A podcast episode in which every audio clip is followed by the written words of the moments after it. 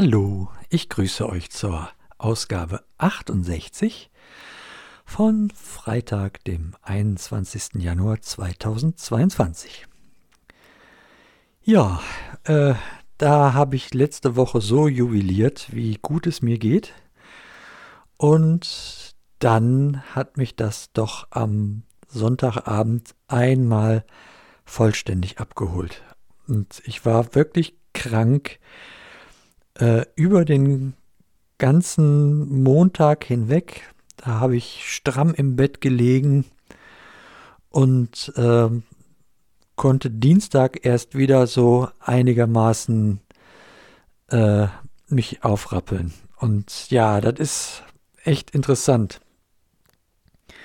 Das ist dann dieser Zustand, wie ich den äh, kenne von den Darmverschlüssen. Nur kann ich da, weil das von der Symptomatik so ähnlich ist, ich kann nicht differenzieren, äh, ist das, was ich da jetzt habe, ein Verschluss oder hat das mit der Chemo zu tun? Weil es halt absolut gleich ist.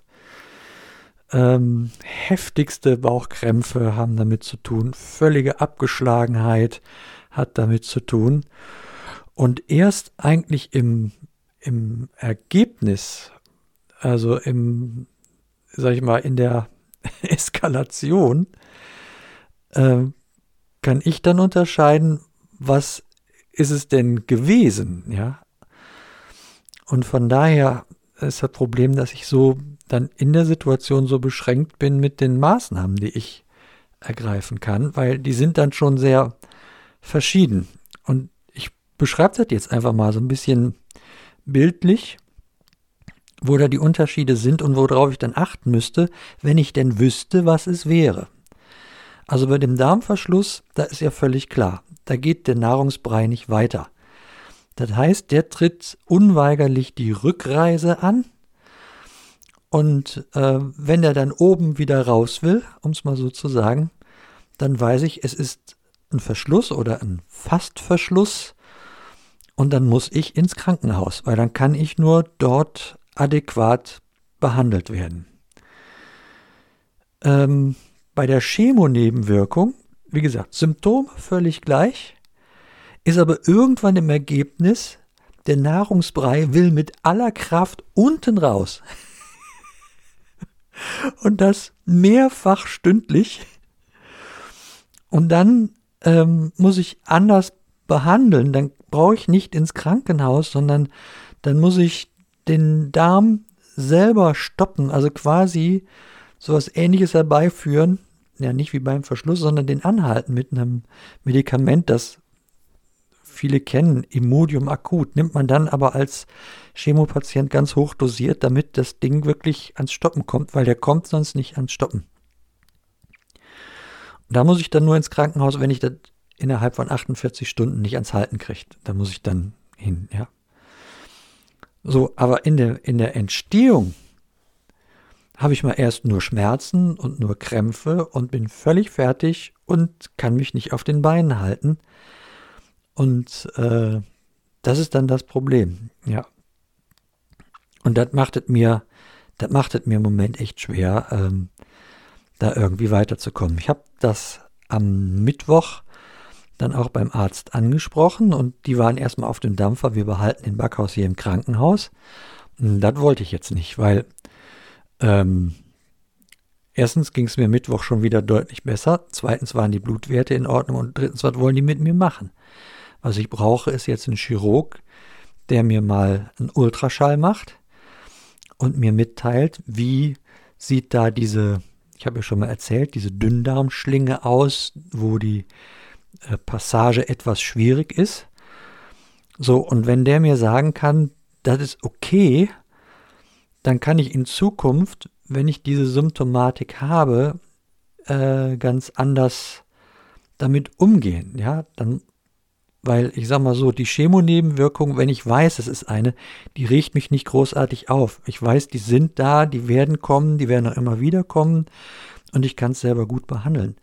Aber die Sorge, mit einem Verschluss hier zu Hause zu sein und es zu lang abzuwarten, äh, die ist einfach dann deutlich hoch, ja, und äh, ins Krankenhaus zu gehen und das ist kein Verschluss, das ist, äh, das ist ja auch ja einfach, das mache ich nicht, ne, weil dann hänge ich da rum, die legen mich auf die Pritsche, ich kann nichts unternehmen, hier zu Hause kann ich mich wenigstens, hier lege ich mich in mein Bett, ziehe mir die Bettdecke über den Kopf und dann ist das okay, wenn das nur Nebenwirkungen sind. Ne? Und ja, das ist schwierig. Also muss da jetzt im Vorfeld mal untersucht werden. Und ich habe am Montag einen Termin in der Allgemeinchirurgie in Gummersbach gemacht und dann fahre ich da hin und dann sollen die mal eben mit dem Ultraschall in den Bauch gucken. Und wenn der mir sagt, so, das ist ein, schwierig, dann kann ich mich auch darauf einstellen, weil dann ist die Sache ganz einfach. Dann unternehme ich keine Versuche mehr mit, äh, jetzt essen wir mal einen Schnitzel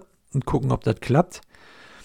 Und äh, dann bleibe ich einfach bei meiner, sag ich mal, bei meiner leichten Kostform, äh, mit, mit der ich so auch ja einigermaßen zurechtkomme. Ja, das macht mich nicht fett, aber es äh, hält mich am Leben, um mal so zu sagen. Also da könnte ich dann ganz anders mit umgehen und deswegen findet der Montag äh, das statt.